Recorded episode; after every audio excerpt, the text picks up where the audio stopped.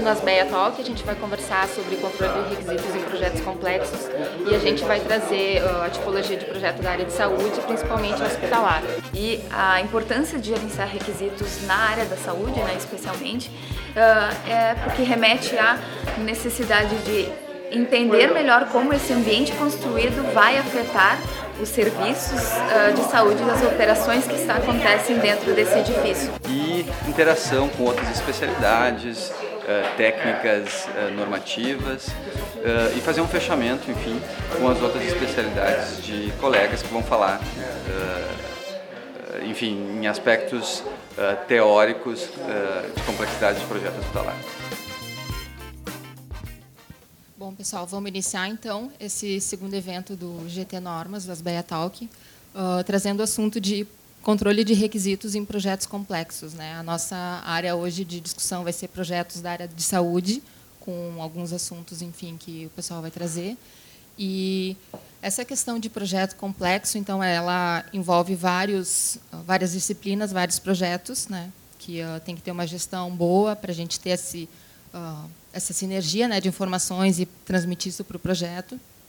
Tem que resolver toda a questão do próprio do projeto hospitalar ou do projeto de área de saúde, que tem vários fluxos, tem questão de tecnologia que tem que se atualizar sempre, e não só no projeto, quando a gente vai para a operação desse, uh, dessa edificação, né, seja hospital ou uma clínica, uh, dentro desse processo, questão de manutenção, reforma ou crescimento, todo esse planejamento que tem. Né? Então, essa complexidade, ela lida com um, um, grande número de informações e a, o uso dessa edificação. Né? Então, a gente tem o Marcos, uh, que a gente vai conversar um pouco sobre projetos uh, de uma forma geral. Né?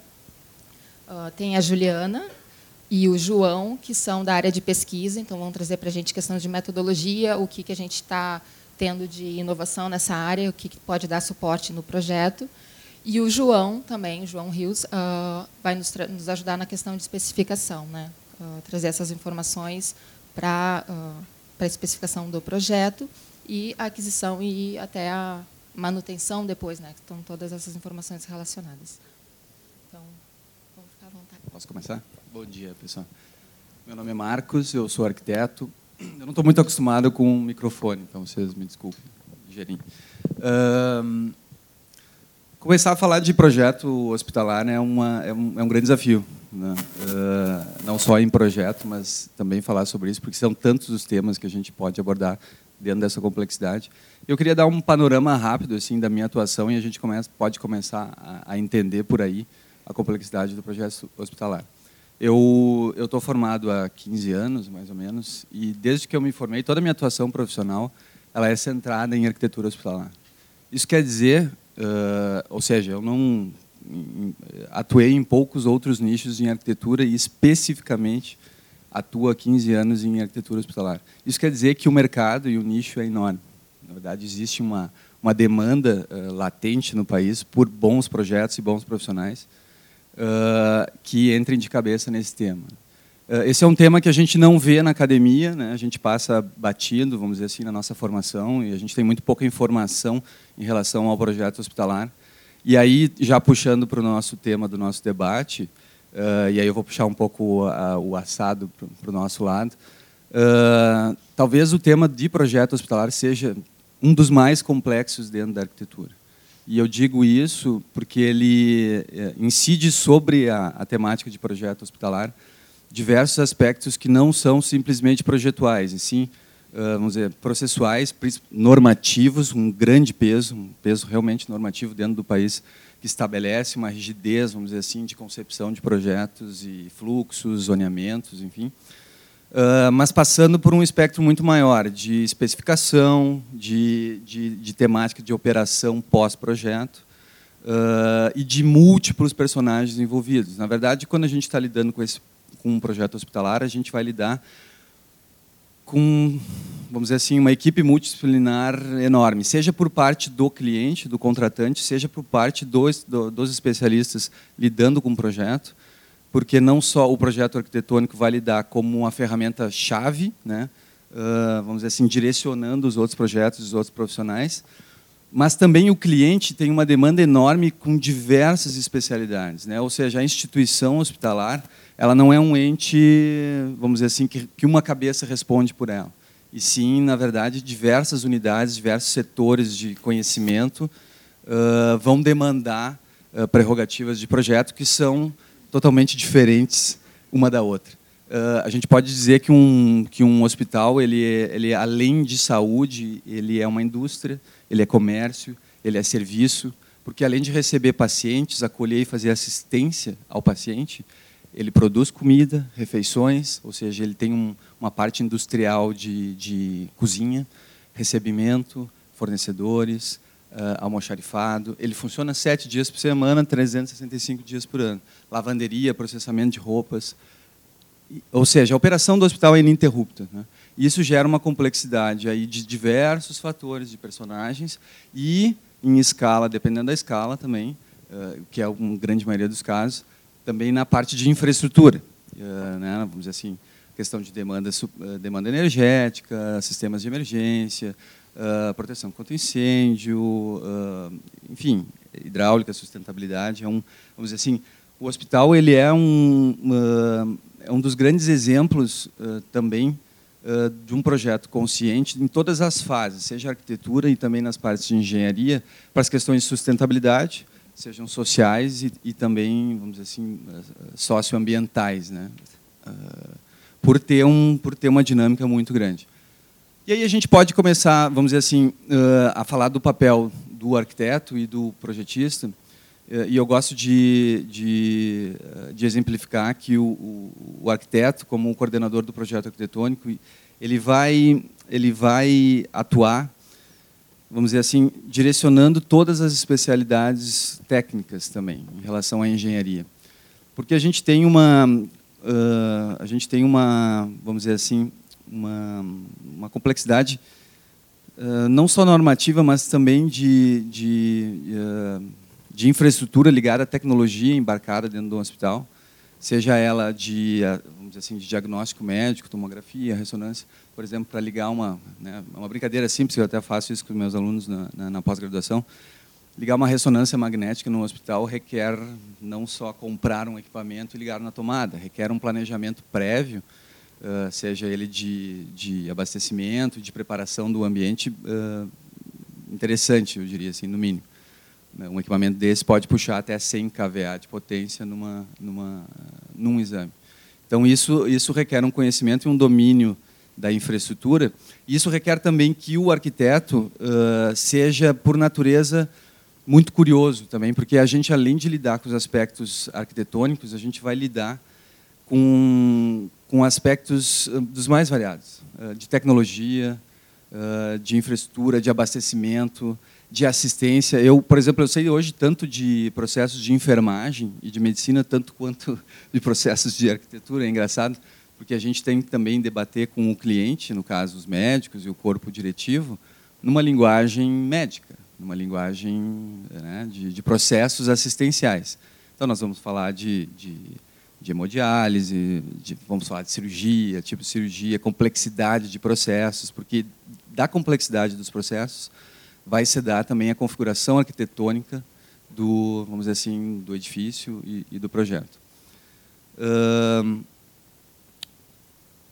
a gente tem, um, num primeiro momento, uma coordenação muito forte em relação às normativas uh, que existem para a organização de hospitais, e aí eu vou citar, não vou entrar muito no tema, porque o João depois vai, vai falar um pouquinho mais sobre isso, que é a RDC 50, de 2002 é uma normativa uh, via Anvisa, né, brasileira, de cunho, vamos dizer assim, de, de, de amplitude nacional, uh, que veio, uh, que foi extremamente benéfica nos seus primeiros, nos seus primeiros 15 anos, porque ela já tem uma, ela é quase uma adolescente já, né, ela tem 17 anos, e aí vai um, já uma primeira crítica, porque é uma norma que, com o passar do tempo, a medicina, a assistência e o projeto hospitalar ele evoluiu, em 17 anos, de maneira, de uma maneira eh, vamos dizer assim, galopante.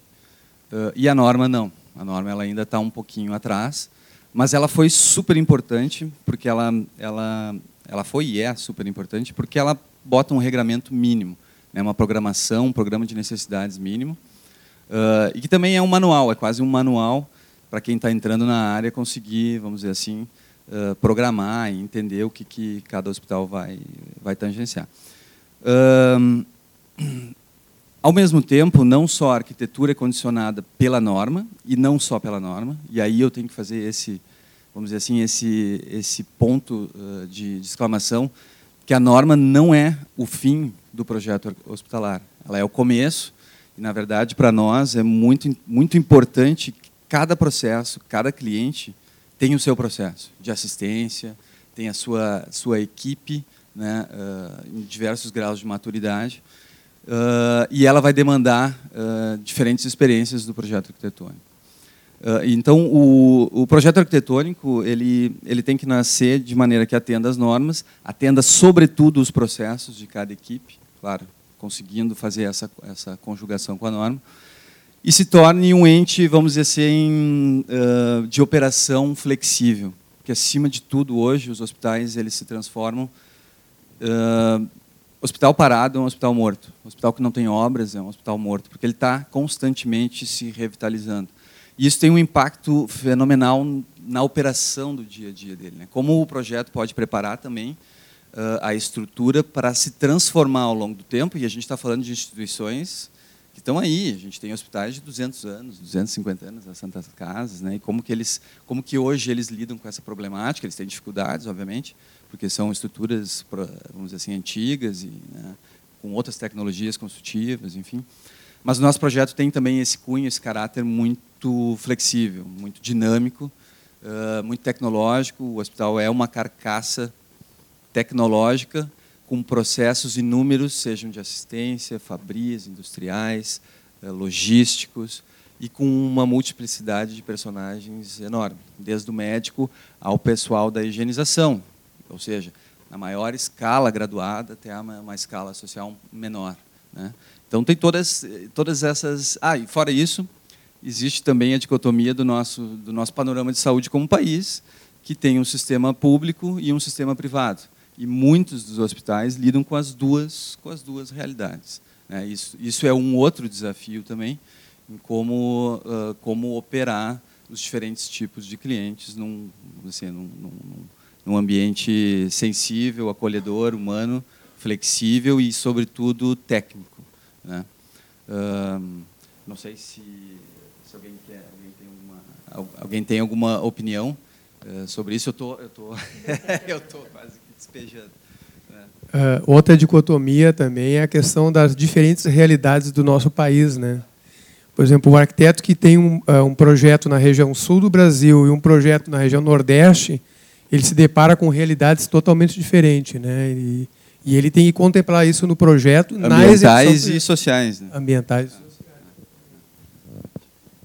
E bom, uh, e quando eu fiz uma, uma leve crítica à, à normativa, uh, eu, eu, quero dizer que, assim, na verdade, a gente está num ponto em que a arquitetura hospitalar está avançando e a gente está falando de medicina do futuro e a gente está falando de desafios de saúde correntes, envelhecimento da população, que a gente, eu sempre brinco, a gente fala em aulas, em palestras, que isso é uma tendência, mas isso não é uma tendência, pessoal. isso é uma realidade, é uma realidade que está na nossa porta e a gente não está se preparando para isso. E aí eu, eu também chamo a atenção uh, não só para hospitais, mas em, ambientes de saúde como um todo, clínicas, a complexidade também se transfere para programas menores, sejam clínicas extra-hospitalares, negócios particulares, a nossa casa, uh, serviços como geriatrias, por exemplo. Né? Uh, a que ponto a gente está se preparando para um futuro que está na porta e realmente já está batendo, ele não está simplesmente sendo tendência.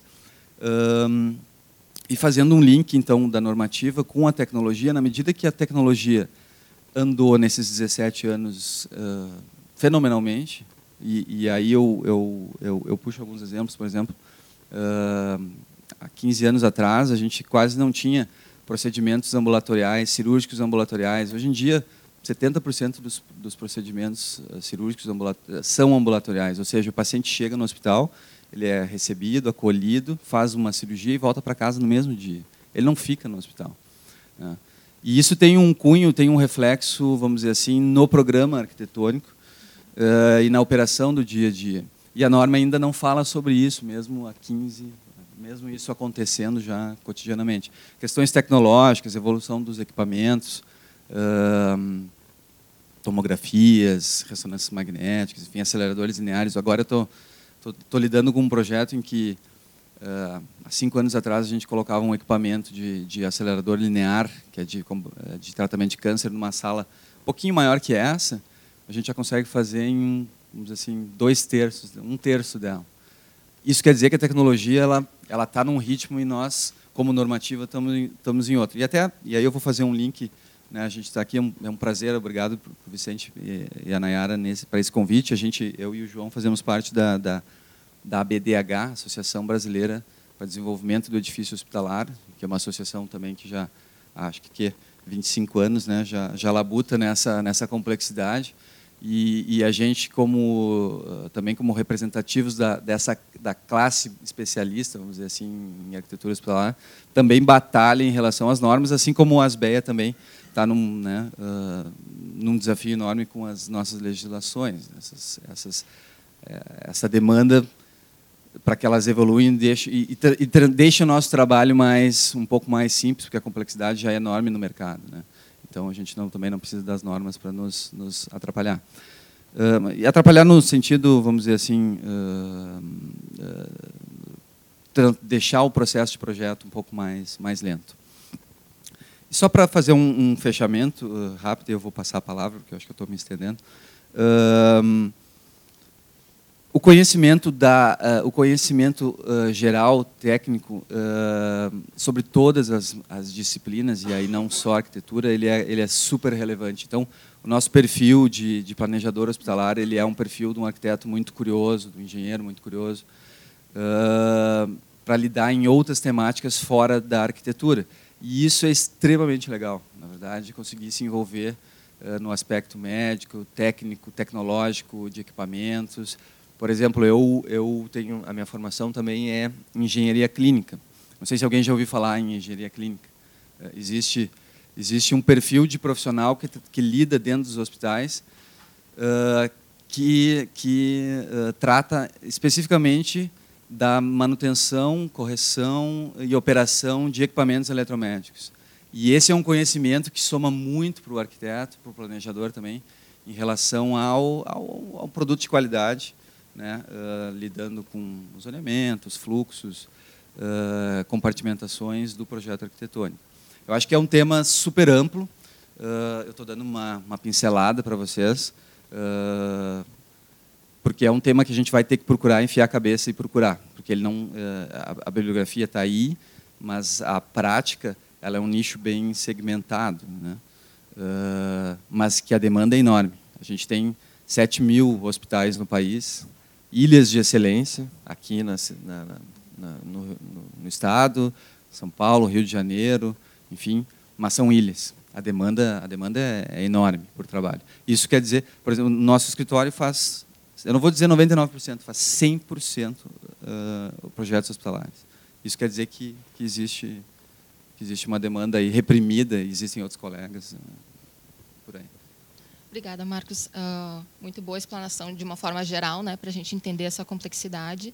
Então, agora vamos entrar um pouco mais na parte de projeto, propriamente, esse controle de requisitos, para depois a gente voltar e ter uma visão geral e, debater em, em cima disso. Ju, pode dar sequência? Bom dia a todos. Obrigada pelo convite. Obrigada. Uh, bom, uh, eu trabalho com gestão de requisitos uh, mais na área de pesquisa. comecei a trabalhar com gestão de requisitos em habitação de interesse social no meu mestrado. só não vai ser trocar a apresentação. É, e depois comecei a trabalhar com gestão de requisitos em 2010 uh, com uso de Build Information Modeling. E depois, mais adiante, no meu, uh, no meu doutorado, né, ingressei no doutorado em 2015, uh, continuei trabalhando com gestão de requisitos, mas com foco na área da saúde. então, eu vou falar um pouquinho da minha experiência sobre o que é essa gestão de requisitos e como a tecnologia de informação e comunicação pode auxiliar nessa, nessa gestão. ah, obrigada. Bom, aqui nesse slide eu mostro uh, diferentes tipos de requisitos relacionados a um empreendimento. Então, eu tenho tantos requisitos do cliente, eu tenho requisitos regulamentares, requisitos relacionados ao terreno, né, algumas restrições que o terreno pode impor, uh, requisitos ambientais. E esses requisitos eles vão formar os requisitos para o projeto. Uh, deixa eu ver onde é que eu passo. Uh, e se a gente pensar em empreendimentos da área da saúde, eu tenho também esses requisitos chamados requisitos operacionais, uh, que embora eu tenha requisitos operacionais ali junto com esses requisitos do cliente, com os requisitos regulamentares, mas eu foco um pouquinho mais uh, no nome, né, requisitos operacionais, devido à importância desse tipo de requisito dentro de um ambiente da saúde. Então, uh, eu tenho um projeto com bastante complexidade em termos uh, arquitetônicos, construtivos, diferentes tipos de disciplinas envolvidas, mas os serviços que acontecem ali dentro também geram muitos requisitos uh, para esse ambiente construído. Então, essa relação entre o ambiente construído e os serviços que acontecem ali dentro são uma relação uh, muito forte e que um acaba afetando no outro. Né? Então, o ambiente construído pode afetar a forma como esses serviços são desenvolvidos, essas operações são desenvolvidas, e vice-versa. Né? Os, os serviços podem demandar um ambiente construído que se adapte a eles. E isso tudo vai formar esse conjunto de requisitos que vão uh, afetar né, no desenvolvimento de um projeto uh, de alta complexidade. E, por fim, claro, eles também acabam formando requisitos para a construção dessa edificação.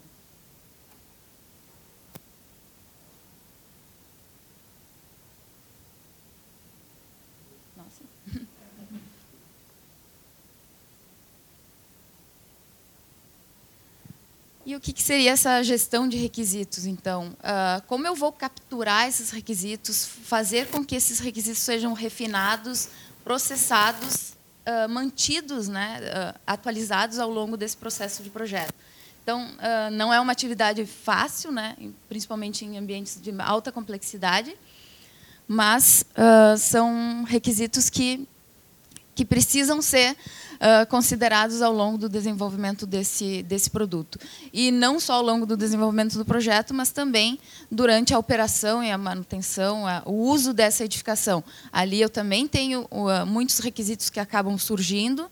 Esses requisitos precisam ser considerados para reformas, para ou para até uh, novos empreendimentos da saúde. Então, uh, a gestão de requisitos vai trabalhar com essa questão de como manter esses requisitos uh, refinados e mantidos durante o projeto. Então, tem o controle, tem a comunicação desses requisitos, a avaliação e isso tudo para gerar valor em empreendimentos da saúde. Aqui nesse slide eu mostro um pouquinho do, do meu mestrado. Então, meu mestrado trabalhou com gestão de requisitos em habitação de interesse social. E, claro que é um ambiente que tem a sua complexidade, mas, claro que comparado com o ambiente hospitalar, eu tenho uh, uma complexidade bem mais baixa. Uh, nesse, no mestrado, eu também tive que considerar os diferentes requisitos, que eram requisitos mínimos propostos pelo programa Minha Casa Minha Vida. E eu trabalhei uh, na investigação de como esses projetos eram aprovados uh, junto à Caixa Econômica Federal. Então, ali eu identifiquei vários problemas de, de gestão e de como esses, esses projetos eram aprovados. E, e percebia que muito era pela falta de gestão dessas informações. Eu tinha informações duplicadas, informações que não eram atualizadas em todos os documentos, muito pela, pela forma de, uh, do processo né, de projeto que acabava sendo uh, um, um, projeto mais baseado em, dois, em duas dimensões, enfim, em uh, muitos documentos, muitos papéis, e essa, esse processo de aprovação acabava se estendendo bastante tempo. Então, uh, trabalhei com a modelagem desses requisitos no software no The Rufus e também um pouquinho de verificação automatizada com o uso do Solibri.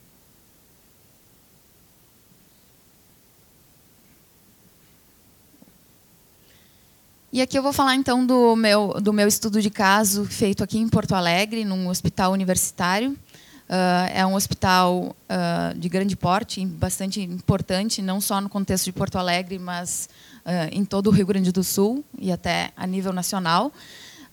nesse estudo, eu fiz uma análise do, da emergência existente, né, da emergência atual, e um estudo de análise de adequação uh, do, da emergência futura, né? a emergência que a princípio vai ser entregue até o final do ano.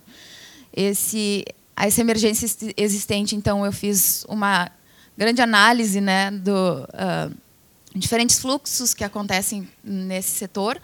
Uh, essa emergência tem aproximadamente 1.800 metros quadrados, é uma área bastante uh, é uma área grande, né? Uh, acaba funcionando como um hospital dentro de um hospital. Ela tem um pouquinho de características fora do contexto de emergência, porque alguns pacientes acabam permanecendo mais tempo do que deveriam, né? Uh, se a gente pensar no, no, no conceito de emergência. Uh, mas para mim foi uma, uma experiência bastante nova, né, interessante, porque eu nunca tinha trabalhado com empreendimentos uh, da área da saúde, né, só acompanhava um pouco a trajetória da minha irmã como médica. E deu para ver como era a complexidade desse ambiente uh, dentro do, do hospital. Então, análise de diferentes serviços, dos diferentes fluxos do paciente, desde o mais do menos grave até o mais grave, que acabava acessando o hospital por, por meio de, uh, de ambulância. E também considerei um pouco dos requisitos regulamentares da RDC 50 e, uh, em paralelo, acabei, uh, acabamos fazendo a modelagem em BIM uh, usando o Revit uh, da emergência futura. Então, a gente modelou todo o pavimento da, da térreo, né, referente à emergência futura. a modelagem fiz também a, através da coleta de requisitos na emergência atual. Eu fiz uma modelagem desses requisitos usando softwares BIM. E também eu fiz uma avaliação se esses requisitos coletados na emergência atual vão ser ou não atendidos na emergência futura. Claro que ali tem, uh, tem uma uh, análise a ser feita, né, já que é uma mudança bastante grande, tanto de áreas e, e, e tecnologias, enfim, que vão ser uh, atendidas nessa nova, uh, nessa nova emergência. Então, claro que a comparação acaba tendo que ter uh, um pouco de cuidado nesse sentido. Né? Eu vou mudar, migrar de uma área de 1.800 metros quadrados para uma área de 5.000 metros quadrados, uh, sendo que eu tenho um, saio de uma planta um pouco mais, mais formato mais quadrado, mais concentrado, para uma, uma planta bem mais longitudinal. Isso provavelmente vai afetar algumas mudanças de processos né, e alguns requisitos que realmente não terão como ser atendidos nessa nova emergência. Tá? Se ficarem com alguma dúvida, enfim, se quiserem comentar, podem me interromper. Não, sei uh, se tem. Uh, enfim, na academia a gente acaba comentando o nome do hospital, né, sem problema nenhum. Acho que não, não há problema né, em mencionar. Eu, eu fiz o trabalho no Hospital de Clínicas então, é um hospital que está uh, sofrendo né, bastante alteração né, com os novos anexos, e isso acaba afetando. Uh, acho que é um, é um hospital bastante interessante. Né? É, com, é, eu acabei não colocando muitas imagens para não me estender muito. Acho que se tu puder passar para mim, por favor, tá um pouco, senão vou acabar Juliana, é legal fazer uma, uma quando fizeres a avaliação pós-ocupação, até é legal fazer num primeiro momento e depois deixar passar seis é. meses e fazer de novo. Saber Porque o que, que mudou. a quebra de paradigma dentro do, eh, dentro do, do hospital, das equipes, eh, as equipes estão muito acostumadas a trabalhar de uma maneira em resposta a, um, a uma configuração arquitetônica. Uhum. E na medida que a gente muda e apresenta um novo projeto, muitas vezes o primeiro tem cinco vezes mais área, tem todos os espaços que eles precisam, mas vai, vocês vão ver que no primeiro momento a avaliação vai ser negativa, porque as distâncias, tempos, movimentos vão claro. ser diferentes, a necessidade de, de, deslocamento, as facilidades de um lado para o outro. Então, a, a primeira pós-ocupação provavelmente vai ser ruim. A segunda vai ser ótima, porque aí Sim, eles já eles já vão estar tá entendendo vão estar o ambiente, né? É, vão, com a, com a estar familiarizados. Uh, o interessante é que, bom, eu fiz uma coleta de requisitos ao longo de um ano. Foi uma coleta um pouco demorada, porque era meu primeiro contato praticamente com o ambiente hospitalar. Então, entendimento desses processos, isso como o Marcos comentou, né, é bastante difícil, né, quem não está familiarizado. Então foi uma coleta bem mais demorada, né. No meu segundo estudo foi bem mais rápida porque eu já estava mais familiarizada. Uh, então dessa coleta, né, os requisitos que eu coletei eu organizei numa estrutura, né, para para classificar esses, essas informações, né? por exemplo, em requisitos relacionados à adequação do espaço, requisitos de acessibilidade, requisitos uh, relacionados à climatização, enfim, acessibilidade. E o interessante é que eu também fiz uma conexão desses requisitos com os processos. Então, uh, até para entender uh, qual era a maior demanda né, desses usuários né, uh, e desses clientes envolvidos. E quando eu, eu fiz essa coleta, eu acabei esquecendo de mencionar, fiz a coleta com as pessoas que usam e que operam esse, essas instalações. Então, desde uh, técnicos de enfermagem, enfermeiros, médicos, uh, equipe de limpeza. Então, não eram só do corpo clínico, né, mas diferentes envolvidos em processos uh, diferentes dentro dessa emergência pessoas responsáveis pelos fluxos de medicamento, enfim, uh, essas uh, diferentes tipos de funcionários. E, claro, não pude entrevistar paciente, né, porque daí não, acabei não entrando com essa com essa questão na, na, na, aprovação do projeto dentro do hospital, mas seria mais interessante ainda coletar informações com pacientes ou acompanhantes, né, dependendo do caso, uh, para identificar mais requisitos. Por quê? Porque as pessoas estão ali, estão usando esse, esse ambiente e elas precisam de um ambiente que dê uh, as necessidades e que façam que essas pessoas se curem mais rápido e que saiam daí. Então, uh, esses requisitos com certeza são seriam muito valiosos, né, dentro de um hospital. Mas claro que tem toda a questão uh, de legal, né, para para poder fazer essa coleta. Mas mesmo assim, a coleta com os usuários, né, com uma equipe assistenciais foi muito interessante. E, por exemplo, eu vi que alguns requisitos estavam relacionados, a maior parte dos requisitos relacionados ao serviço principal, que é de emergência, que é o que, que dá o nome, né, inclusive, para essa área.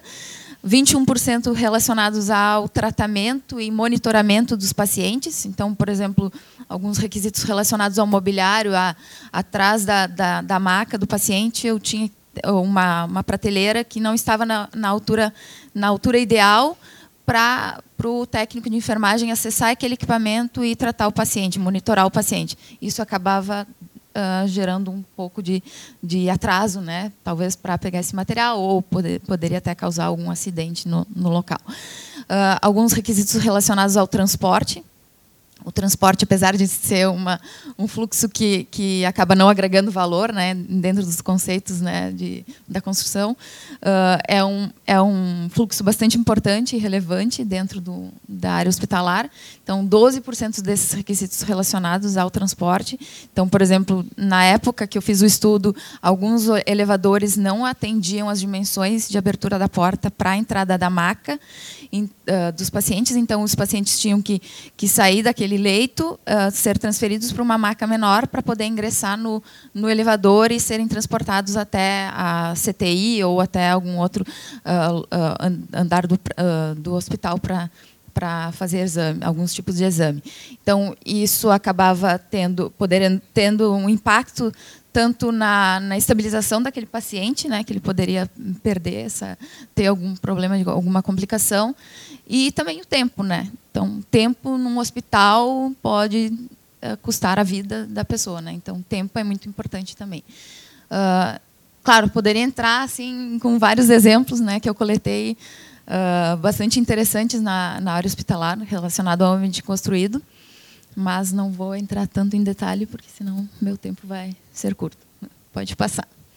Ah, e alguns requisitos relacionados à logística. Então, 16, não, 20% dos requisitos relacionados à logística do hospital. Então, não é pouco requisito né, relacionado só à parte de logística. Obrigada. E essa é só a parte operacional, né, Juliana? A parte operacional. É. E ainda é. tem os, uh, os outros, vamos dizer assim, teria um outro, claro. outra como a parte do paciente, requisitos do paciente. Isso, né, isso. Parte que não foram, não foi possível coletar.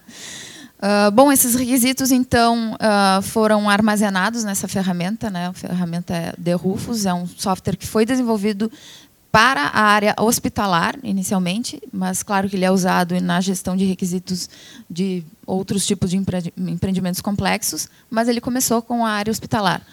Por quê? Né? Porque a quantidade de requisitos é muito grande, muitos intervenientes, muitos envolvidos, uh, como o Marcos comentou. Então, uh, pode passar. Obrigada.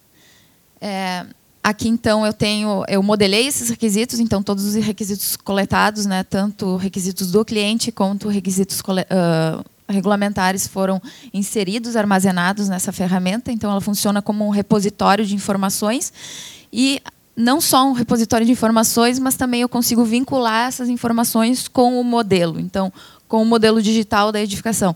Então, o interessante é que, quando eu seleciono um dos espaços, por exemplo, se aí é, um, é uma área de atendimento paciente, eu consigo visualizar quais são os requisitos relacionados a esse ambiente. Não só requisitos relacionados ao espaço, mas também requisitos do mobiliário. Então, se eu selecionar um mobiliário, eu também consigo visualizar quais são os, os requisitos relacionados a ele. Informações uh, do produto, informações uh, de manutenção, quando eu tenho que fazer uma manutenção daquele equipamento também. Uh, então, isso auxilia tanto na visualização, na comunicação desses requisitos para os difer diferentes intervenientes e como um repositório de informações. Aqui eu fiz o vínculo, então, uh, bom, a conexão entre o The Rufus e o Revit é através de um, de um plugin e eu consigo vincular tanto os espaços quanto o mobiliário. Nesse caso, é uma visualização do Revit, onde eu consigo visualizar uma coluna relacionada aos requisitos uh, planejados né, dentro do The Rufus, quais eram os mobiliários, equipamentos que eu tinha que ter naquele espaço e o que realmente foi uh, modelado. Então, eu consigo ter uma visualização se realmente eu estou modelando tudo aquilo que eu que eu estava planejando. Então, isso pode ser uma ferramenta interessante até para fazer essa análise e verificação de se esses mobiliários estão sendo atendidos.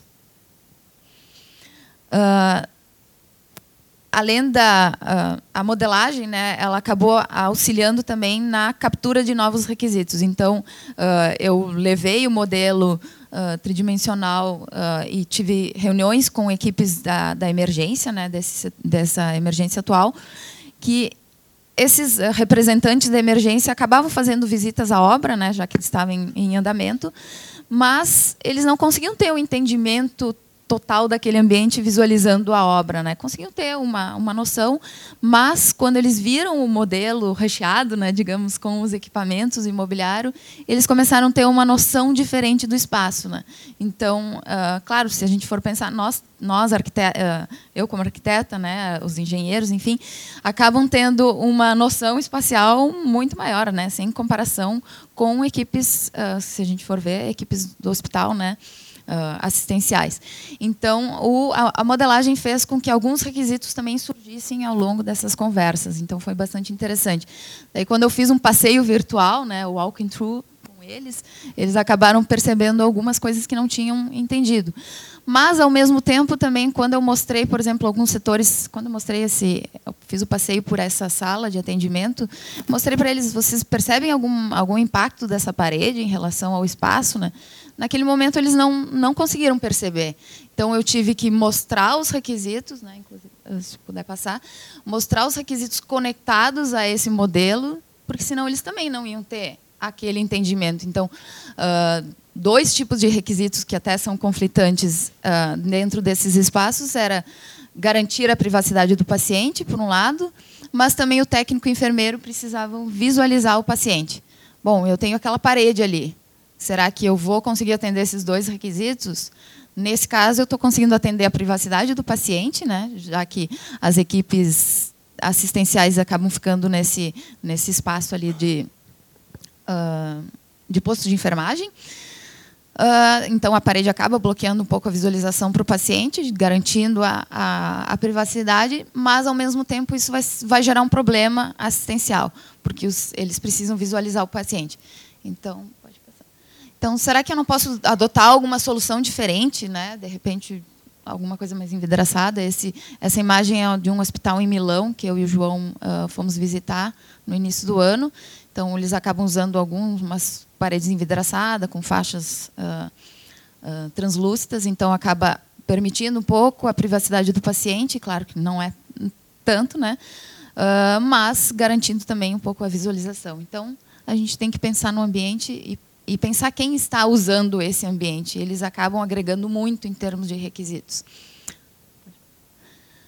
Uh, mais rápido. Ah, mas agora esse estudo é bem, bem rapidinho. Eu vou falar um pouquinho do estudo uh, da, que eu fiz na, na, Inglaterra, no meu doutorado de sanduíche, que eu, eu fui o ano passado, final de agosto, e fiquei até maio desse ano. E fiz um estudo em primary care, que então é, são ambientes de saúde mais de atendimento primário, são ambientes eh, de bem uh, menor complexidade se eu comparar com a emergência que eu fiz o estudo agora. É um, um ambiente de 600 metros quadrados, então praticamente um, um, um posto de saúde, enfim, ou até menor. Uh, nesse estudo, então, também fiz a coleta de requisitos, mas uh, foi um pouco diferente porque eu atuei mais na, no acompanhamento do desenvolvimento do projeto. Eles ainda estão em etapa de desenvolvimento do projeto.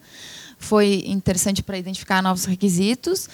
Uh, também fiz algumas visitas a empreendimentos existentes para captar requisitos com pessoas que usam o ambiente. E o interessante é que muito, mesmo não sendo um empreendimento muito semelhante, eu consigo identificar requisitos que podem ser aproveitados uh, para desenvolvimento dessas, desses novos empreendimentos. E aqui nessa imagem, inclusive, conecto alguns exemplos de soluções que uh, interessantes, né, que asseguraram a, a, a, segurança do staff, que era um dos requisitos uh, que foi identificado, e essas para assegurar, para assegurar essa questão da segurança do staff, eu poderia ter um, soluções mais relacionadas ao layout, mas também ao, algumas questões de uh, de elementos visuais, de elementos barreiras visuais, ou acesso, ou ter dois acessos dentro duas portas de saída dentro de uma, de uma mesma sala né, de atendimento. Então, a questão de segurança é bastante importante lá no, no Reino Unido. Eles consideram bastante, não só para o paciente, mas também para o corpo clínico. Uh, e aqui também alguns requisitos foram, foram coletados nessas visitas a empreendimentos existentes, e isso pode, com certeza, colaborar para o desenvolvimento de novos empreendimentos, através da modelagem desses, desses requisitos. Uh, além disso, fiz uma conexão dos requisitos do cliente, né, conectados com diferentes usuários, com as normativas, então, uh, do, do, Reino Unido. Né? Eles têm uma grande quantidade de normas, né? o João vai comentar um pouquinho sobre isso. E é interessante notar que essa relação entre requisito do cliente e norma ela é muito forte lá no, no, no Reino Unido, pelo, pelo menos porque eles têm uma normativa bastante extensa, né? então a gente consegue fazer uma relação bastante uh, interessante entre, entre esses tipos de requisitos. Isso talvez pode gerar alguma, até alguma contribuição para os nossos desenvolvimentos de normas aqui do, no, no Brasil. Uh, Outro estudo que eu fiz, mas não na área da saúde, foi um estudo que a URGS participou com uma grande equipe no, num, num empreendimento uh, público aqui na, no Rio Grande do Sul. Bom, como eu falei do, do Hospital de Clínicas, então vou comentar esse esse estudo foi feito para o desenvolvimento da nova sede da Polícia Rodoviária Federal. Então Eu participei uh, desse estudo na parte de gestão de requisitos. Então, a gente acabou montando uma sala, né? a gente chamou de Big Room, que é um dos conceitos uh, que tem na literatura, né? de um ambiente dinâmico, colaborativo entre as diferentes equipes. Então, a gente montou esse espaço lá na URGS mesmo, então com painéis visuais, com gerenciamento da, das atividades. Foi bastante interessante. E a gestão de requisitos foi feita da segunda forma. Eles, eles nos forneceram um programa de necessidades bastante extenso, umas 10 páginas, com todos os ambientes que eles queriam ter nessa nova sede, uh, e com os mobiliários, enfim, alguma explicação sobre os setores. Mas o, o que é interessante ver é que nem todos os requisitos conseguem estar nessas, nesse programa de necessidade. Então, mesmo que a gente tivesse conversas e reuniões com alguns representantes uh, da polícia, uh, o, o, interessante era ir no local e, e falar com mais usuários né, que usam essas instalações. Então, a gente fez vi sete visitas às instalações existentes da polícia, uh, na sede aqui em Porto Alegre. E claro, foram coletados muito mais requisitos do que eles tinham nos fornecido naquele programa de necessidades. Inclusive, a gente conseguiu entender muito melhor as relações entre os espaços, as relações entre os diferentes setores. E o, uh, o interessante é que uh, eu, eu, visualizo né, a, questão do, do, arquiteto como tendo um papel muito importante. Né? Eu, como arquiteta, aí, fazendo essa coleta de requisitos, eu acabava atuando muito na análise né, e avaliação daquele projeto, no, do, no desenvolvimento do anteprojeto que estava sendo feito por uma equipe uh, de arquitetos ali, engenheiros ali do, uh, da URGS. Né? Então, uh, isso acabou sendo interessante esse papel porque o projetista está lá na correria, né, tentando fazer. A gente tinha um prazo muito curto, né, de quatro meses para desenvolvimento do anteprojeto, isso para depois eles lançarem para licitação e contratação, né, de, de projeto e execução. Então era um projeto muito rápido. Então uh, eu acabava, eu e a minha minha colega, né, a Natália, que também participou da gestão de requisitos, tínhamos um papel de como se fosse a voz do cliente, né? Então era, éramos os representantes do cliente atuando dentro do projeto.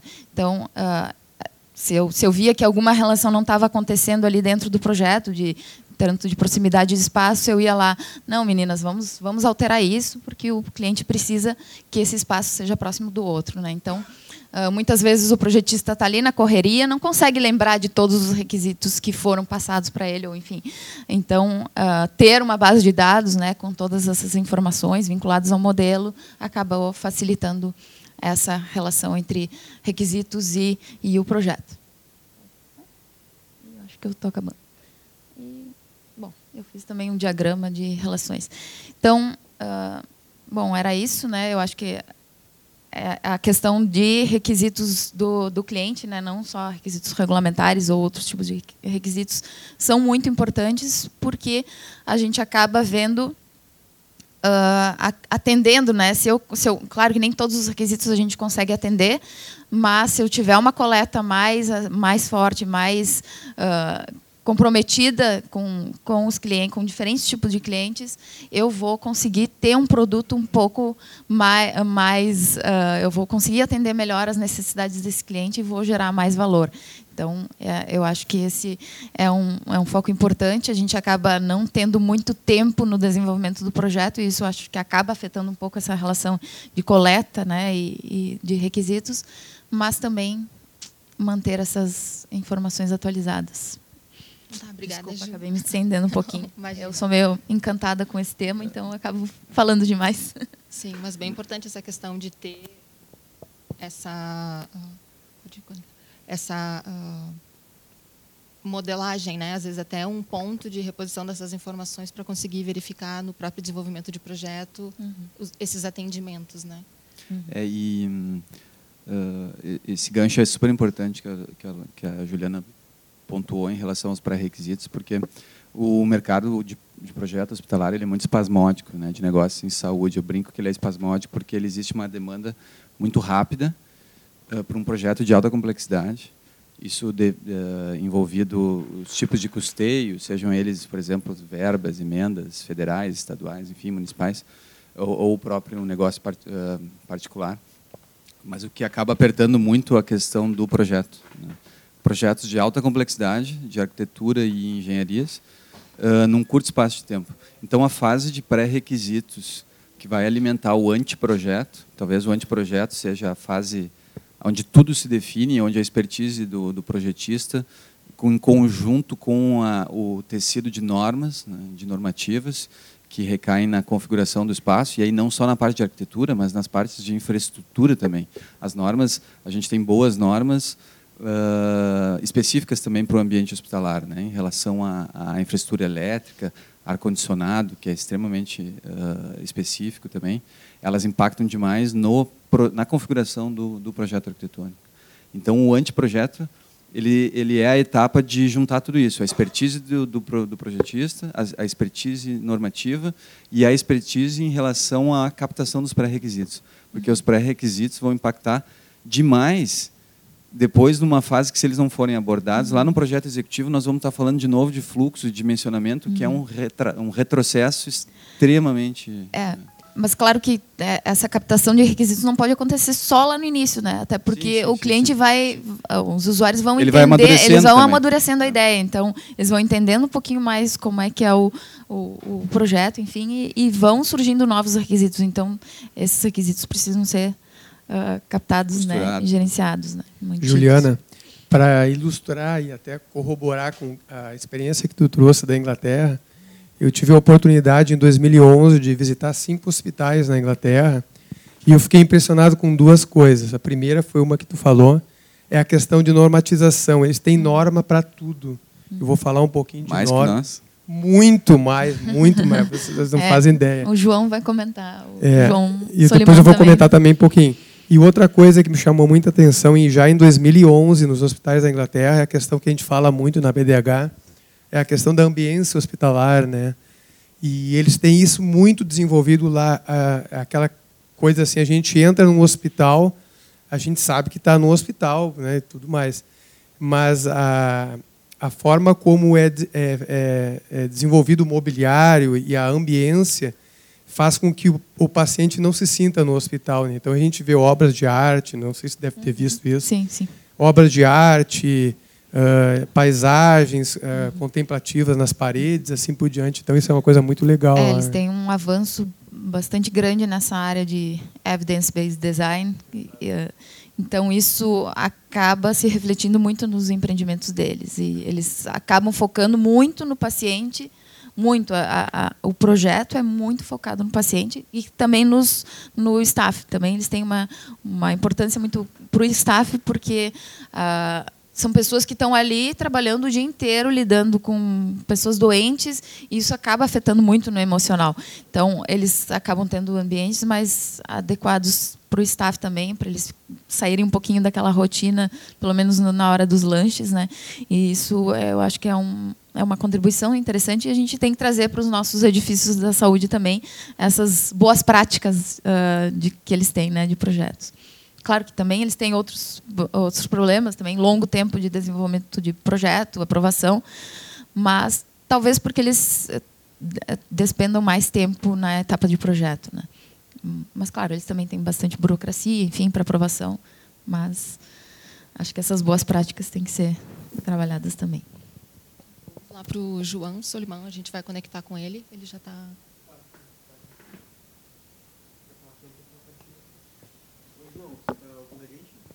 Olá, vocês estão conseguindo me ouvir bem? Pode falar de novo para testar o som?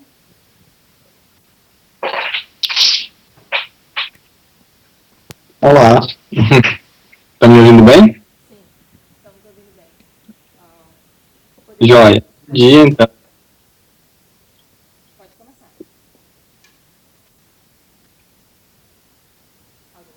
Joia, qualquer problema aí me avisem, a conexão não está muito, muito estável, então potencialmente vai acontecer algum imprevisto, então a gente se comunica por aí.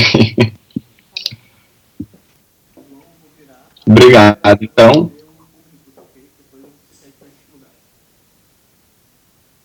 Joia, perfeito. Então, bom dia, uh, meu nome é João uh, e eu vou falar um pouco agora agora para vocês sobre uma perspectiva um pouco diferente da que foi falada até o momento, porque eu venho trabalhando algum tempo já com relação ao uso de digitalização e de uh, automatização, especificamente tentando usar ferramentas BIM para tentar melhorar uma série de processos que estão relacionados ao ambiente construído e ao projeto de edificações. Então, mais recentemente, eu tenho focado minha pesquisa na questão de projetos hospitalares e o que eu vou apresentar para vocês agora uh, é um pouco do que eu desenvolvi no meu mestrado, que foi feito no Brasil, e alguns dos insights que a gente já teve no início do meu doutorado aqui na Inglaterra. Então, para começar, eu vou falar um pouquinho sobre a minha formação. Uh, eu iniciei em 2011 na URGS, eu sou formado em engenharia civil e logo no ano seguinte, uh, eu comecei como auxiliar de pesquisa no NORI, então isso é uma coisa muito bacana que existe no Brasil de conseguir fazer com que alunos que estão em estágios bem iniciais da sua graduação, eles possam efetivamente se engajar com pesquisa. Então, uh, em 2016, logo após eu me formar em engenharia civil, comecei um mestrado em engenharia, Então, em 2018, no ano passado, me mudei aqui para Inglaterra e comecei a fazer um doutorado em arquitetura e ambiente construído. E logo em seguida, dois meses depois, eu fui contratado pela universidade como pesquisador também. Então, isso uh, é para tentar trazer um pouco sobre qual é o meu contexto, assim, eu acho que isso vai ficar um pouco claro conforme a apresentação for uh, avançando. Então, eu gosto de iniciar, na verdade, uh, falando sobre isso e trazendo uma reflexão de onde a gente está agora, efetivamente, quando a gente tenta falar sobre o uso de BIM, uso de digitalização, de automatização, dentro do contexto de projeto arquitetônico, projeto de engenharia e também para a construção. Porque uh, eu acho que existe uma, uma onda que está tomando conta assim uh, de vários países, aqui na Inglaterra, no Brasil também, e eu acho que existem uma série de uh, elementos que não são levados em consideração nesse processo e que eu acho que eles são fundamentais para que isso efetivamente aconteça. E eu acho que o que eu vou trazer um pouco hoje é para a gente refletir um pouco sobre uh, o que a gente realmente precisa fazer para conseguir avançar com relação a isso. Então, tentando falar um pouco sobre a verificação automatizada de requisitos especificamente, um dos principais uh, uh, avanços que existem e um dos principais softwares que são utilizados, como a Juliana mencionou anteriormente, ele acaba sendo o Solibre. O Solibre é um software feito para verificação automatizada de regras.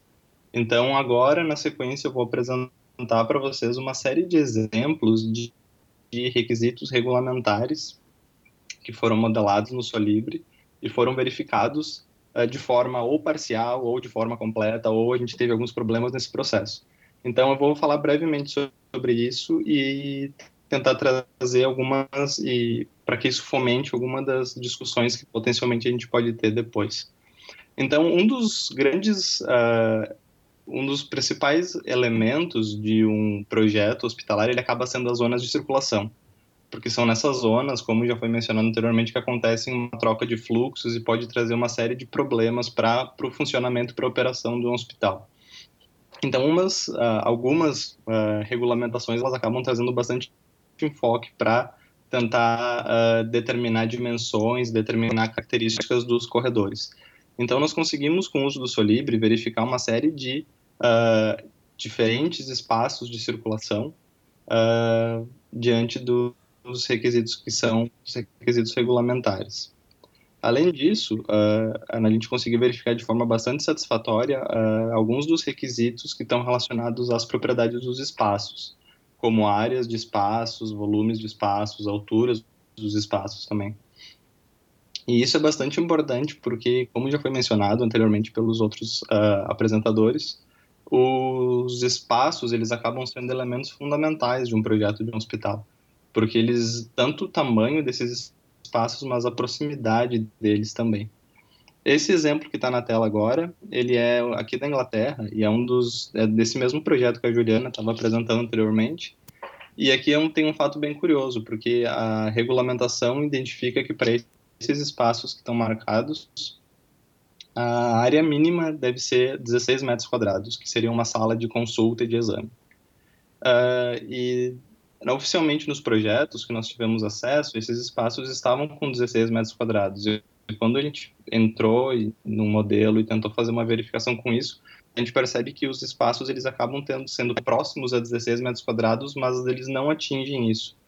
Então, uh, o uso desse tipo de uh, tecnologia ele permite ter um poder maior de tomada de decisão para avaliar se esse espaço que não atingiu 16 metros quadrados, isso é um problema ou não, e se isso precisa ser corrigido num estágio inicial de projeto. Além disso, eh, existem vários outros exemplos com relação à verificação de propriedades específicas de objetos no modelo de edificação, como nesse exemplo com relação aos quartos de isolamento, que deveriam ter um, um visor para permitir com que uma pessoa que esteja, um membro do staff que esteja passando por aí, consiga olhar para o quarto e ver se o paciente está bem ali dentro, sem precisar efetivamente entrar no quarto. Mas nesse caso, existe um aspecto curioso, e, então a gente começa a ver um pouco das limitações da tecnologia, porque nem tudo funciona de forma uh, completa, que os quartos de isolamento eles possuem sempre um sanitário. Então, nesse, nessa regra, dentro do Solibre, nós conseguimos fazer com que as portas de entrada do quarto elas fossem verificadas, sim, mas o software não era capaz de separar das portas do uh, sanitário. Então, as portas dos sanitários elas acabavam aparecendo como elementos conflituosos. Então, existe uma série de outros exemplos com relação à presença, de, por exemplo, de batimacas ao longo dos corredores. Nesse caso, também, nós não conseguimos verificar de forma completa, porque a gente não conseguia verificar se os batimacas existiam dos dois lados de um corredor e ele era um elemento contínuo ou não. Mas apesar disso, uh, e isso vem muito uh, a favor de como a RDC 50, que foi mencionada anteriormente, ela é estruturada, nós conseguimos verificar de forma bastante satisfatória a presença de determinados tipos de instalações dentro de determinados tipos de espaços e a presença também de determinados tipos de saída uh, de, dessas instalações em alguns pontos específicos dos espaços. Então, isso vou trazer alguns exemplos depois da RDC 50, mas acaba sendo um fator bem positivo porque a RDC 50 ela é basicamente estruturada em função de elementos que devem ser atribuídos a um determinado espaço. Então, isso foi um ponto bastante positivo. Uh, esse é um outro exemplo aqui da Inglaterra em que a gente conseguiu verificar a capacidade dessa sala de reuniões em função do número de uh, cadeiras disponíveis no projeto. Então, como uma análise do Solibris, que, é um software fundamental na, na, gestão, na verificação de requisitos, desculpa, nós conseguimos perceber que ele é um software que funciona muito bem para verificação de requisitos de acessibilidade, verificação de requisitos do programa espacial e também verificação de requisitos que são uh, facilmente transformados em um elemento lógico. Mas o que a gente observa no Solibre também é o que a literatura acaba chamando de efeito caixa preta, porque uh, o sistema de verificação do software ele acaba sendo escondido atrás da interface de verificação. Então, nós não conseguimos efetivamente uh, saber como é o processo de verificação que não seja por meio de tentativa e erro.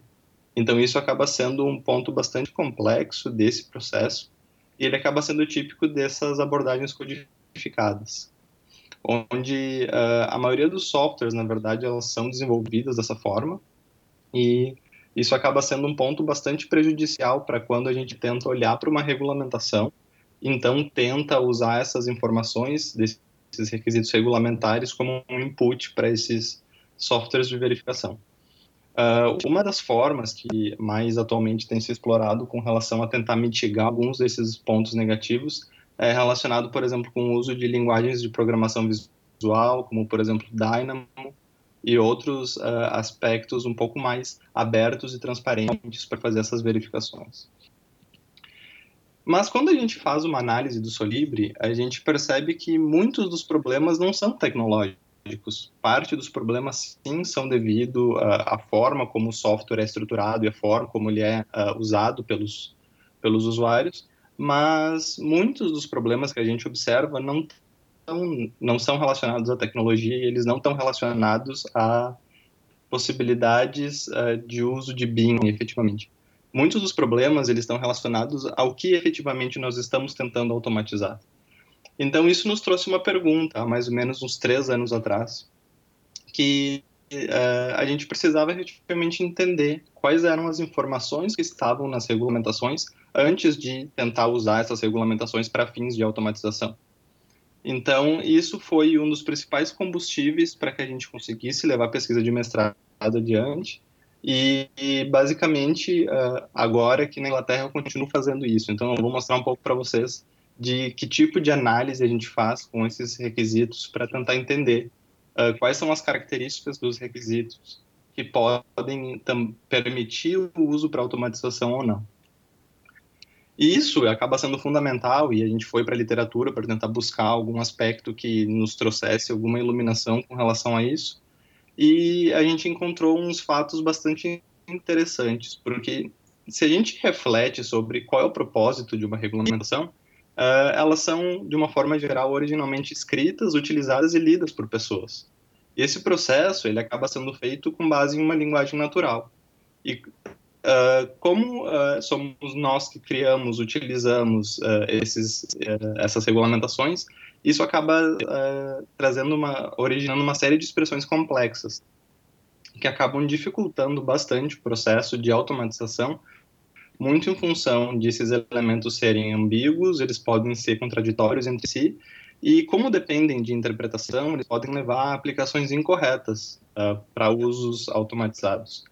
Então, acaba sendo fundamental efetivamente entender essa informação antes de usar a informação para fins de automatização. Eu acho que esse é um ponto fundamental e que muitas das abordagens que acabam não sendo bem sucedidas a longo prazo, relacionando BIM, digitalização e outras, outros aspectos de automatização, são devido a esse fator. As pessoas tentam, já partem para fins de automatização sem primeiro entender se o que está tentando se automatizar pode ser automatizado ou não.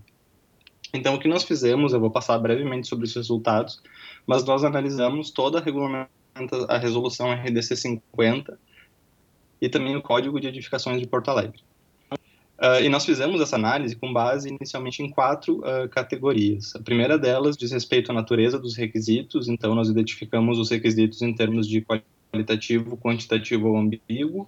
Nós também analisamos cada um dos requisitos quanto à possibilidade de tradução desse requisito em regra lógica e é importante mencionar que essa análise foi feita sem uh, vincular essa análise ao Solibre em si ou algum outro software de verificação, mas simplesmente analisando a possibilidade de reescrever esse requisito de acordo com uma estrutura lógica de condição de conteúdo. Nós também analisamos qual seria um objeto dentro de um modelo de uma edificação, potencialmente vinculado a cada um dos requisitos e também fizemos uso das classes de regras paramétricas que foram desenvolvidas por outros autores, mas que basicamente determinam o nível de complexidade de cada uma dessas regras. Uh, é importante mencionar que essa, esse aspecto, essa parte do, da pesquisa, ela foi bastante trabalhosa e ela foi feita com uh, o auxílio de um pesquisador, que é o Vitor Fonseca, não sei se ele está aí, talvez, mas uh, isso acaba tendo um trabalho bastante significativo e muito disso também é devido ao, ao auxílio do Vitor. Então, um exemplo para vocês aqui de como os requisitos eles acabam sendo demonstrados e, e uh, apresentados na RDC 50. Então, se percebe que existe uma ênfase muito grande no espaço em, em si. Então, eles determinam cada um dos itens para cada um desses espaços. E como a gente pega essa informação que a gente chama de elemento regulamentar e transforma isso em requisito. Então, a gente pode perceber que existem pelo menos seis requisitos dentro desse item da RDC 50. Eles dizem respeito a dimensionamento, eles dizem respeito aos tipos de instalações que tem que estar ali. Então, a gente analisou cada um desses requisitos em termos dos elementos que eu mencionei anteriormente e eu vou trazer alguns dados com relação aos, às análises finais. Então, nós identificamos 837 elementos regulamentares na RDC 50, originando um total de mais de 1.200 requisitos. Então, isso acaba sendo um ponto bastante complexo, na verdade, do processo de projeto, porque é muito difícil considerar um número tão grande de requisitos dentro de um mesmo projeto, como a Juliana mencionou anteriormente. Então, a gente começou a entender, efetivamente, como esses requisitos eles acabam se desdobrando em função das classificações que a gente foi fazendo. Então, a gente entendeu os requisitos em termos de regulamentações que não originam requisitos, regulamentações que originam requisitos, então, os requisitos em termos da sua natureza e em termos da possibilidade de tradução em regra lógica ou não. Uh, eu gosto bastante dessa uh, figura porque uh, ela acaba nos mostrando de uma forma bastante clara uma relação importante que existe entre a natureza dos requisitos e a possibilidade ou não de traduzir esses requisitos em uma regra lógica. Então, na RDC 50, a gente conseguiu observar que a maioria dos requisitos é de natureza qualitativa, e, uh, por outro lado, os requisitos que são de natureza quantitativa, e isso não é um fato surpreendente, a maior parte deles pode sim ser traduzido em regra lógica. Mas um, um dos pontos dessa análise que nos deixou bastante interessados, e a gente não esperava por isso, é que mesmo tendo um, um elevado número de requisitos qualitativos que não pode ser traduzido em uma regra lógica, uma parcela bastante considerável desses requisitos pode sim ser uh, transformada em regra lógica para fins de automatização. Nós também fizemos uma análise com relação a entender uh, esses, uh, as colunas aqui são os capítulos uh, da RDC 50, ou seja, a própria estrutura do documento, e ela diz respeito às diferentes atribuições assistenciais da saúde, e onde se concentrava o maior número de requisitos. Então, a gente pode perceber que, na verdade, a atribuição número 4, que diz respeito ao apoio a diagnóstico e terapia, foi um, um, é um ponto do documento onde origina maior número de requisitos, é um ponto bastante crítico em função disso. Com relação ao tipo de objeto vinculado aos requisitos, a gente percebeu que o objeto espaço ele acaba sendo fundamental. Uh, em 371 vezes era possível verificar o requisito somente verificando uma propriedade do espaço. Em outras 349 vezes era possível verificar o requisito por, por meios de verificar a existência ou não de um determinado tipo de objeto dentro de um determinado espaço. Então, uh, uh, é, é, muito importante, na verdade, se dedicar mais esforços com relação a efetivamente modelar de forma correta os objetos e espaços. E com relação às classes que eu mencionei anteriormente, que são as quatro classes em termos de complexidade, a gente percebeu que 98% dos requisitos eles pertencem à classe 1 ou à classe 2. Isso foi bastante interessante porque uh, classe 1 e 2 representam os casos de média, de baixa ou de média complexidade. Então isso é um ponto bastante favorável desse documento que dos requisitos que podem ser transformados em regras lógicas, eles têm uma baixa complexidade.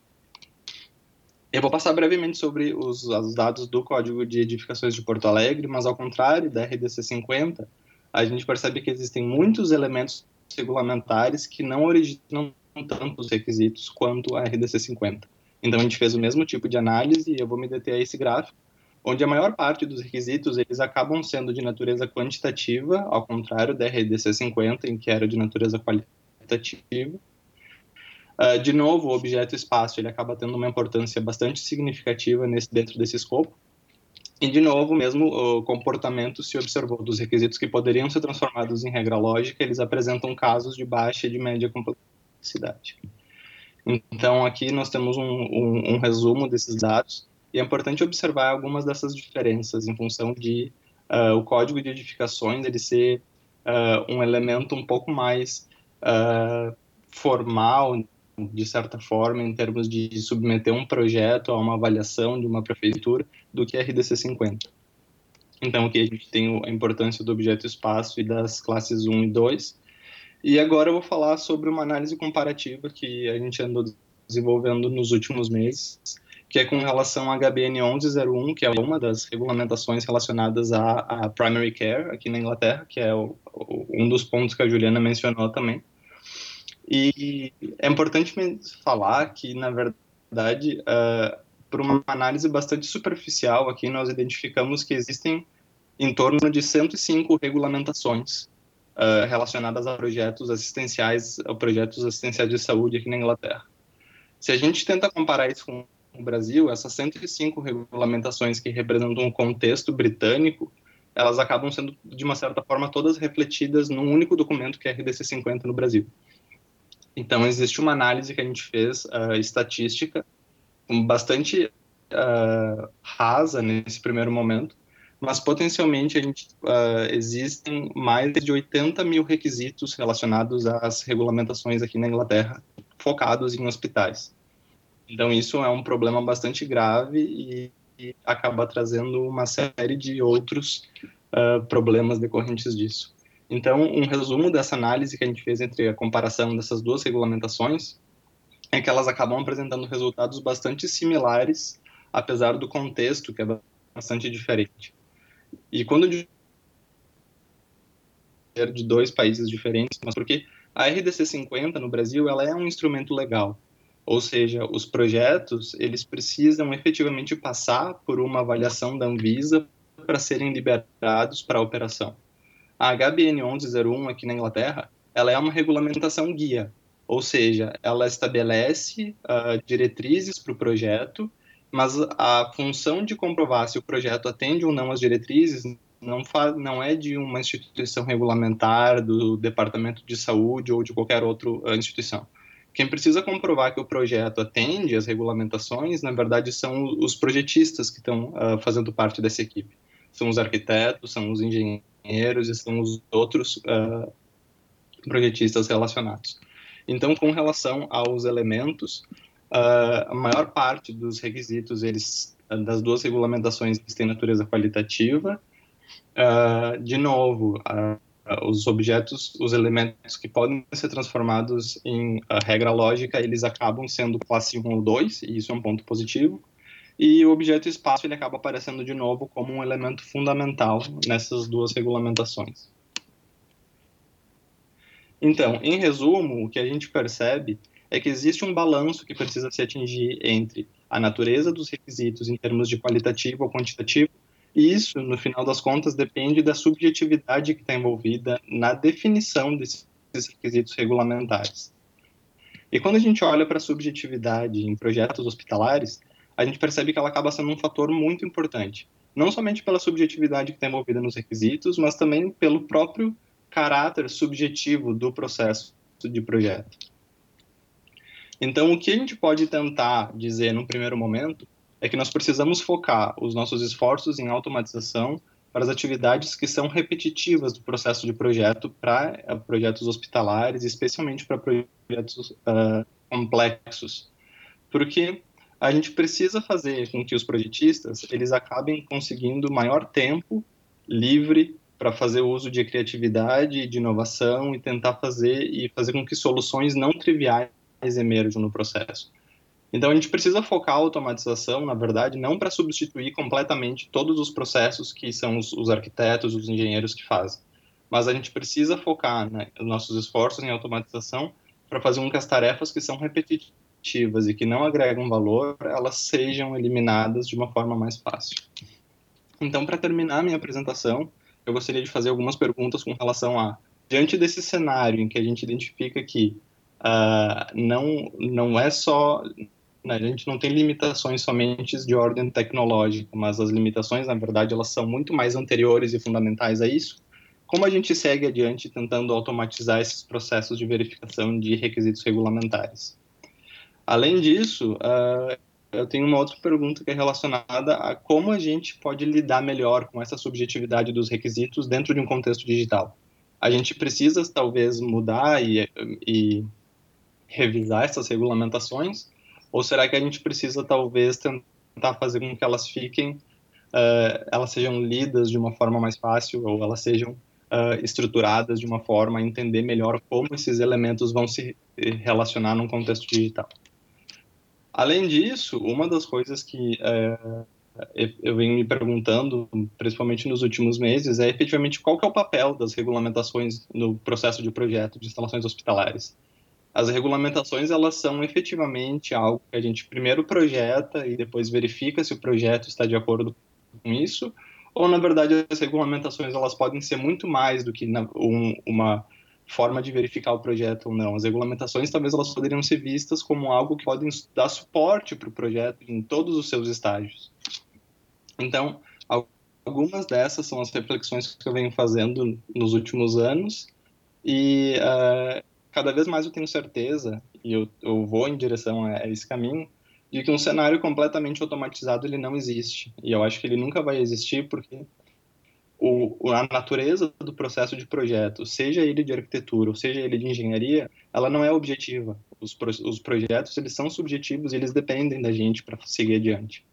Então, é, eu acho que efetivamente a gente tem que focar os nossos esforços em fazer com que nós tenhamos mais tempo livre, efetivamente para projetar e para fazer e desenvolver soluções inovadoras, especialmente para esses projetos tão complexos, e fazer uso de automatização como uma ferramenta de suporte para o nosso trabalho e não como uma ferramenta de substituição. Muito obrigado, fico à disposição se alguém tiver alguma dúvida. É isso. Obrigada, João. A gente vai dar sequência então agora com o João. A gente está curtindo o tempo. Então a gente tem 10 minutos. Se 10 minutos, vou tentar. A tarefa é difícil. Agradeço a oportunidade também né, de ser convidado aí pelo Vicente, pela, pela Nayara. Uh, eu trouxe aqui uma, uma apresentação uh, uh, sobre as cinco dinâmicas do edifício, baseado na, na história da filosofia do design. Não sei se vocês já leram as obras do filósofo tcheco Fussler, Milan Fussler, que ele, na verdade, ele era um filósofo, mas ele era um cara que pensava muito em design. Ele achava, uh, todas as obras dele falavam que conforme a, humanidade uh, ia evoluindo, uh, o design ia evoluindo de uma forma acompanhando até mais rápida. isso para nós arquitetos é uma coisa óbvia, né? Mas para um filósofo que pensou isso na década de 60 e 70, eu acho que era um cara que estava tava muito além do tempo dele, né? A cabeça dele era muito louca. E, e então ele ele falava, dá para voltar, na, na, por favor? Ele falava então que uh, o, o ser humano ele ele tinha uma relação muito forte com as com os objetos e com os ambientes em que ele vivia, né? Então essa apresentação, na verdade, ela vai iniciar falando rapidamente sobre essa questão da interação do design de um local, de um ambiente específico, que ele precisa ser adaptado, assim como os materiais, a serem especificados nesse, nesse ambiente. Pode passar, por favor. E um dos cinco pilares que ele falava era a questão ah, ah, do receber. Né? Quando nós temos num, numa edificação um local onde nós estamos recebendo pessoas, nós precisamos pensar em ah, ah fazer com que o usuário ele entre, né, ele encontre pessoas e se reúna com pessoas. Pode passar, por favor. Esses ambientes eles têm que uh, ter uma identidade de marca. No, no, caso, por exemplo, de um, de um hospital, né, ou de uma clínica, o usuário tem que perceber que ele está entrando dentro de um hospital, né? Então tem que ter uma uma identidade com a instituição e com, com o local que ele está entrando. Tem que haver uma correlação entre o interior e o exterior tem que ter uma fácil leitura, uma boa transparência do ambiente também, tem que ser um ambiente acolhedor e um ambiente que traga conforto para o usuário. Pode passar, por favor. Para isso, nós, arquitetos, precisamos uh, de padrões, uh, de, de materiais que nos extingue, uh, nos estimule a padrões e cores eh, recomendadas para receber, né, como uma boa acessibilidade, uma boa atratividade para o usuário, uma identidade, como já vi falado, uma boa transparência, fazer com que o usuário se sinta bem, tenha acolhimento, conforto e uma fácil leitura do ambiente. Pode passar, por favor. O outro, o, outra dinâmica seria do mover, né? Uh, fazendo com que o usuário se sinta guiado e que ele encontre aquilo que uh, o ambiente que está procurando. Aí falando uh, da importância né, das circulações, né, que já foi falado anteriormente, e eu me lembro que. Pode passar outra lâmina, outra apresentação, por favor. Eu lembro que o Jonas, uh, num evento da BDH, falou, no último evento, de como os nossos irmãos argentinos dão importância para a questão da circulação dos fluxos né, de pessoas. Separação dos tipos de fluxo. Dos tipos de fluxo, exatamente. Né? E a Josane comentou isso também né, na apresentação dela. Então, uh, na, no, no, instigar no, o usuário a se mover, nós temos que ter temas que definam os, os setores, né, os ambientes com símbolos e cores, o forro, as paredes e os pisos como marco de, de distração para o, para o usuário. Né. Nós temos que fazer a transição de espaços também, para que isso seja de forma harmônica. Temas nas paredes é, é, pode ser muito bem usado, e os pisos, induzindo caminhos e zoneando ambientes também. Pode passar, por favor? Nós precisamos de revestimentos que respeitem o uso da escala humana, que tenha cores vivas nesses ambientes, zoneamento incorporado no piso e nas paredes, cores que amenizam espaços grandes, né, é, criando ambientes mais, mais dinâmicos, e cores e contra contrastes facilitando a leitura dos ambientes também. Pode passar. Nós precisamos também de revestimentos uh, que induzam ao movimento, né, através do dinamismo, de ações temporais, de orientação, de muito brilho e de muita luminosidade. Pode passar. Estou sendo rápido. Uh, o terceiro pilar seria a conexão dos ambientes, né, que nós precisamos instigar o usuário a, in a integrar e a interagir. Pode passar.